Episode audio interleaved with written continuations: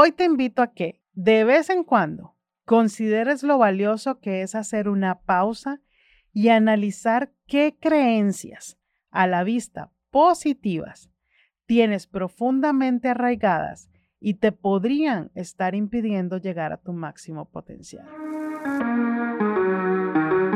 La paradoja más extraña de nuestra época es que mientras el mundo experimenta cambios enormes, son las pequeñas acciones que tomamos las que producen el mayor impacto en nuestras vidas. Esto es The Tiny Action Project, un podcast de María Ibarra, fundadora de The Full Planner, en el que aprenderemos que, por medio de acciones chiquitas pero claves, demostraremos lo muy capaces que somos de ser mejores, de cuidarnos y amarnos más. La verdad es que aquí todos queremos ser más felices y al ser más amables con nosotros mismos, implementando cosas simples pero poderosas, probaremos más de ello diariamente.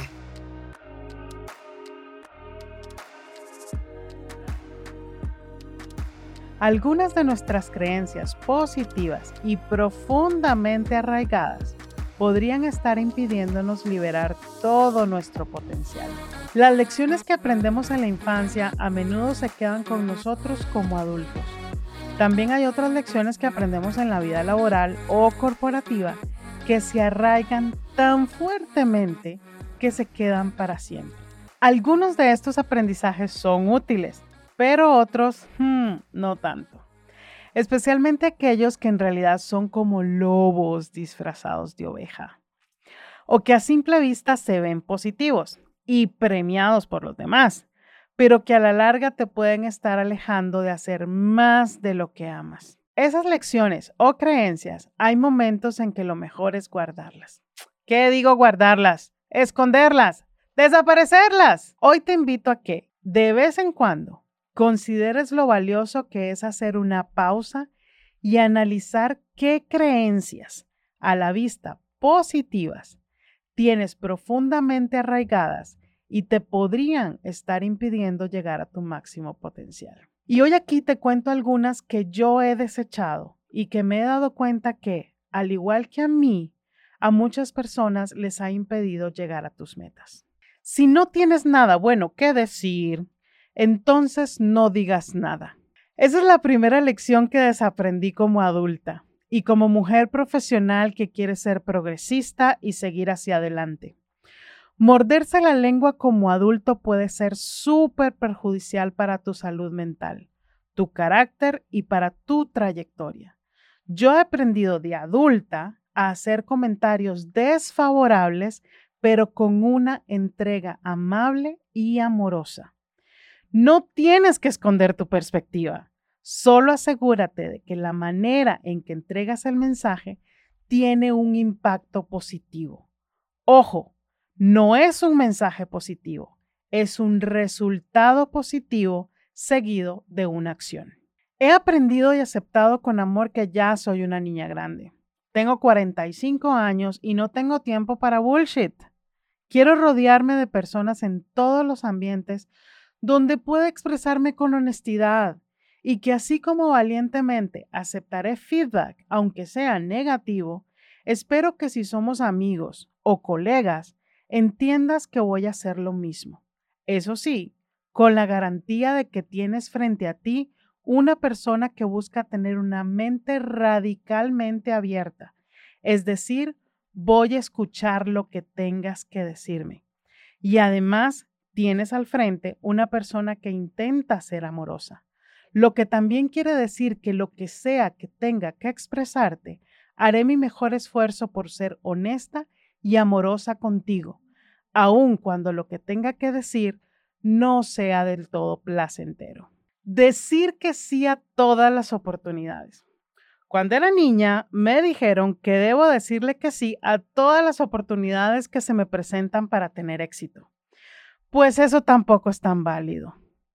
Ahora entiendo que el tiempo y estar alineada con lo que amo son más importantes que decir sí a todo lo bueno que se presenta. He aprendido que las oportunidades destinadas a mí me respetarán y se adaptarán a mi agenda sin llevarme a un lugar en el que tenga que sacrificar mis sueños para que funcionen.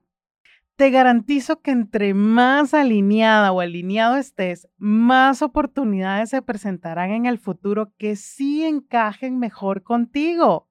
Decir que sea todo, porque es bueno, te dejará en un lugar de agotamiento o sacrificio personal que hará que no te desempeñes de la mejor manera en tus compromisos. Luego del primer año de The Full Planner, recuerdo que se me presentó una buena oportunidad laboral. Era un trabajo que sabía desempeñar con retos nuevos y un buen salario. Era algo muy tentador, especialmente porque pensé, puedo con dos cosas. Ajá, podía en ese momento pero mi deseo era que The Full Planner creciera y haciendo dos cosas buenas a la vez no iba a ser posible. Además, tener un negocio que creciera era un deseo, pero además había otro que era tener un estilo de vida diferente de lunes a viernes de 8 a 5 de la tarde.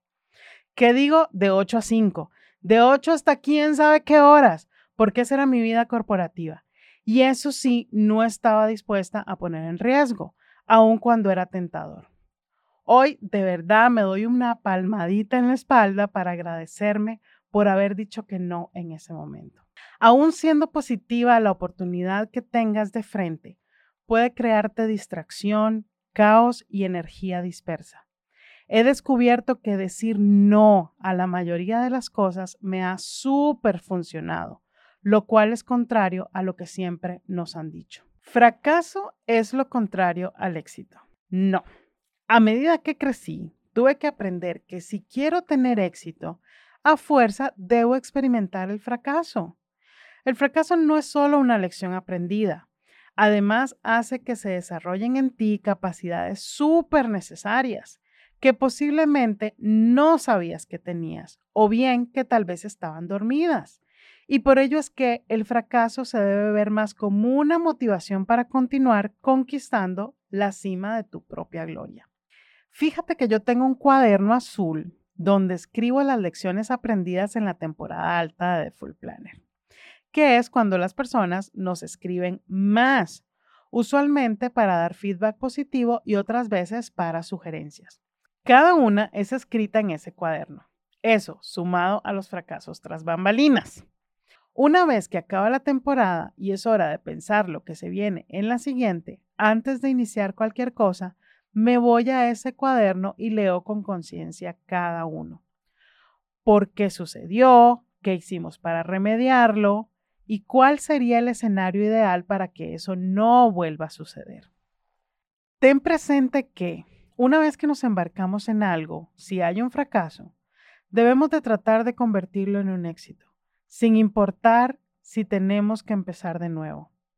Como tú también he fracasado muchas veces en la vida y en el trabajo, pero por mi propio bien y el de las personas que amo y por el futuro, tengo que volver a intentarlo desde cero. Así que ya no veo el fracaso como algo negativo, más bien es parte de mi motivación.